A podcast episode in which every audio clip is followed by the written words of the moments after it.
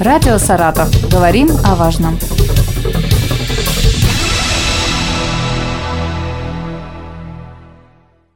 Здравствуйте, у микрофона Вероника Лебедева. О ситуации на дорогах и опасности экстремального вождения сегодня поговорим с заместителем командира роты, капитаном полиции Никитой Фроловым и инструктором по дрифту Дмитрием Баландиным. Никита Алексеевич, здравствуйте. Здравствуйте. Начнем с вас. Расскажите о статистике аварийных ситуаций, самых частых причинах.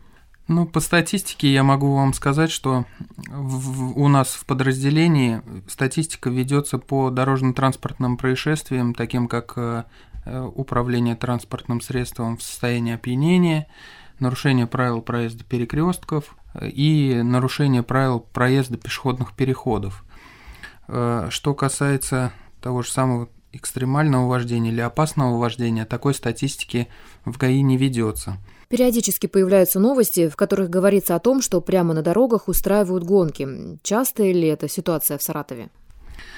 Ну, для начала нам нужно понять, что же такое экстремальное вождение, что такое опасное вождение. У нас в правилах дорожного движения прописан только термин опасного вождения. Оно под собой подразумевает резкие перестроения, обгоны, э, торможение, несоблюдение безопасной дистанции. Все то, что может спровоцировать дорожно-транспортные происшествия.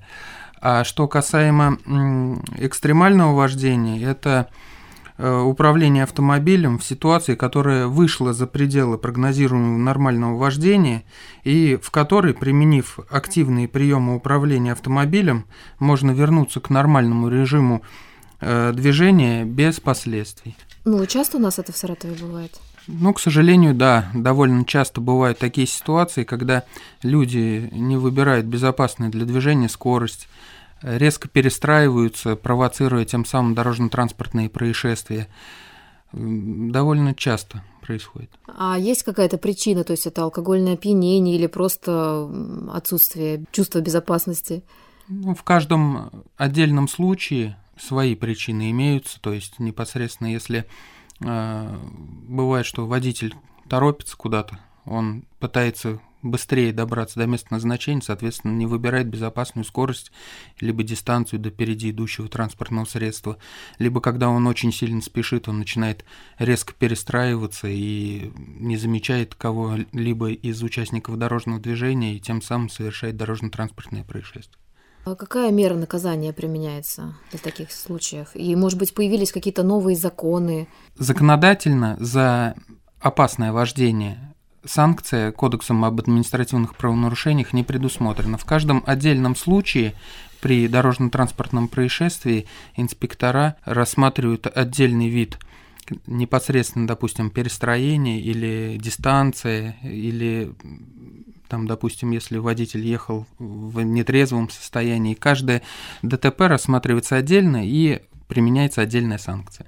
А вот если человек, например, хочет заняться, ну, попрактиковать экстремальное вождение где-то, он должен как-то куда-то обратиться или какие-то специальные отведенные места для этого есть?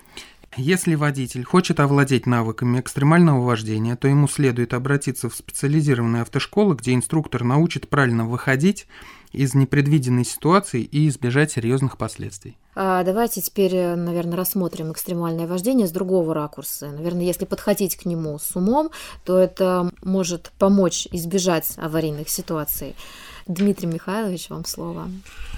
Ну, хотел начать э, с такого страшного слова, которое звучит частенько в дорожных сводках, это так как неуправляемый занос, дрифт и все прочее. К сожалению, слово дрифт стало нарекательным в последнее время из-за нерадивых водителей, которые думают, что они самые лучшие пилоты в мире и показать все, что они способны, но, к сожалению, это надо показывать не на дороге общего пользования, а в специальных отведенных местах. Вот. Мы пропагандируем, значит, э, в Саратове только дрифт э, значит, на закрытых площадках, на специальных подготовленных. Э, у нас в этом году открылся автодром, который залит полностью и приведен в нормативное состояние людьми, которые заинтересованы развивать этот вид спорта.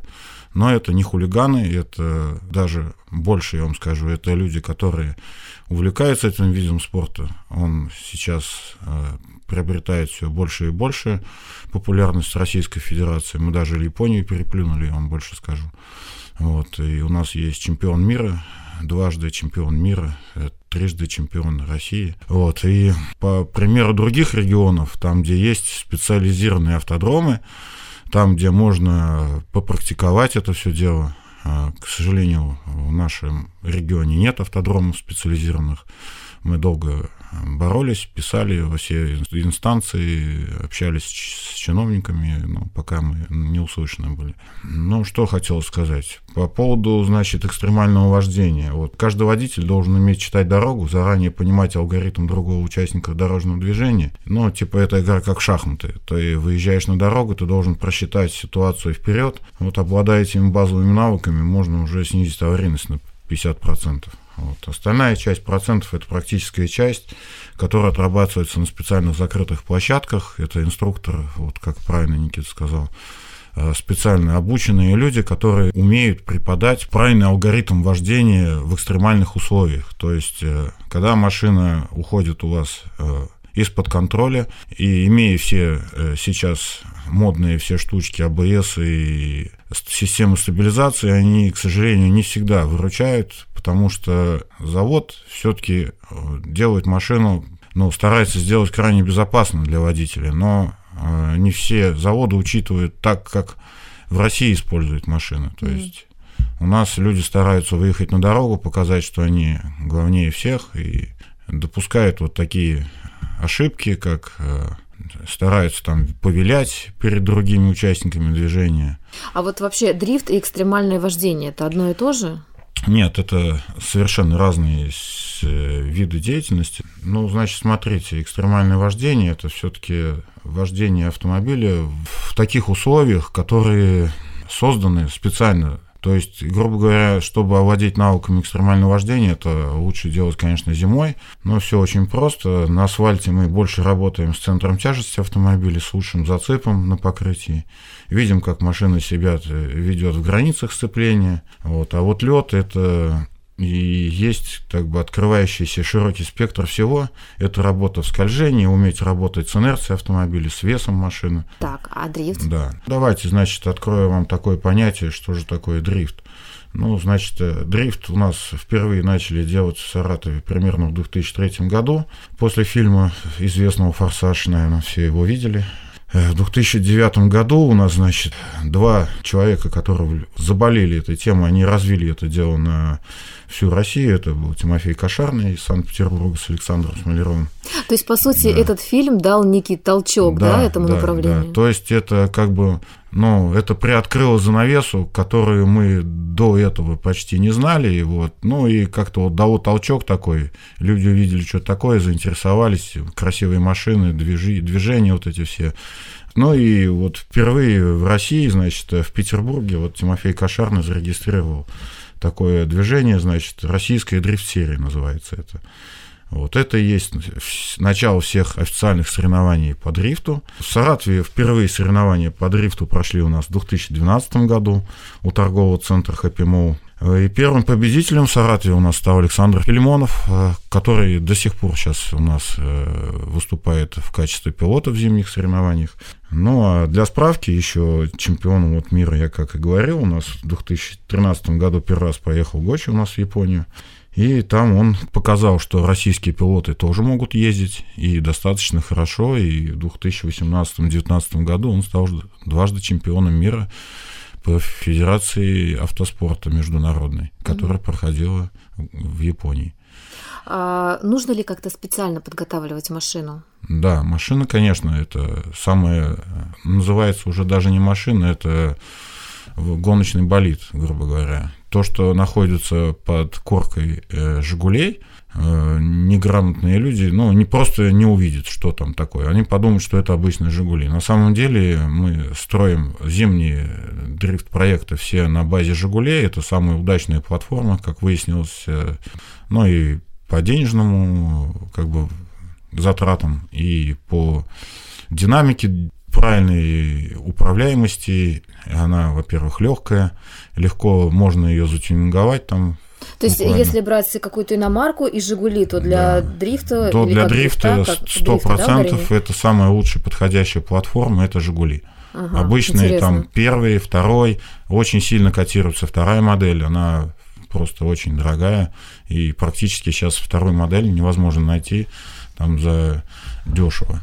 Но начиная, грубо говоря, все заднеприводные машины ВАЗ, они все дрифтопригодны. То есть мы их э, готовим как с лета начиная, э, как правило, это там залазим в мотор, перебираем его полностью весь, и э, там есть э, много нюансов, которые завод не предусмотрел, мы их, мы их увидели и исправляем.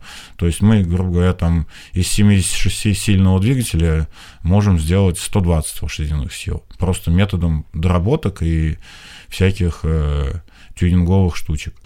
А с какой целью в основном люди начинают заниматься этим?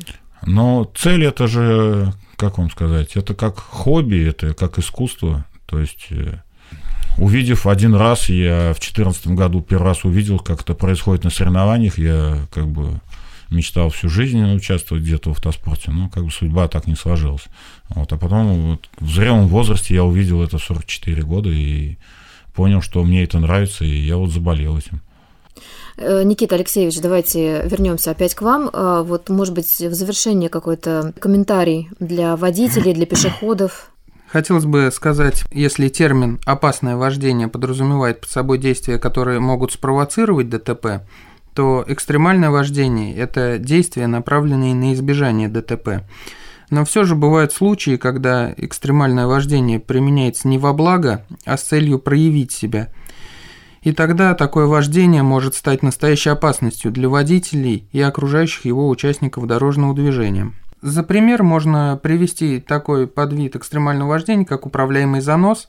Очень часто молодые люди собираются зимой на парковках крупно, крупных гипермаркетов да, с целью показать другим, как они умеют пускать свой автомобиль в управляемый занос. Но так как в большинстве случаев у водителя отсутствует стаж вождения и необходимая подготовка, они не могут должным образом контролировать свой автомобиль, вследствие чего происходит столкновение с другими автомобилями, наезд на световые опоры и прочие дорожно-транспортные происшествия. Отсюда же можно сказать, что страдают пешеходы от этого. Даже когда большой компанией собираются эти водители, они стоят группой лиц, угу. наблюдают за этим. И бывают даже такие случаи, когда автомобиль выходит из-под контроля, он может залететь в эту толпу, совершить наезд на пешеходов. Соответственно, от лица госавтоинспекции мы просим всех водителей, которые хотят попрактиковать свое вождении, обращаться в специализированные центры и к грамотным преподавателям, которые вам смогут объяснить, показать все и научить вас, как правильно делать. И не практиковать это на дорогах общего пользования. О ситуации на дорогах и опасности экстремального вождения мы сегодня поговорили с заместителем командира роты, капитаном полиции Никитой Фроловым и инструктором по дрифту Дмитрием Баландиным. Радио «Саратов». Говорим о важном.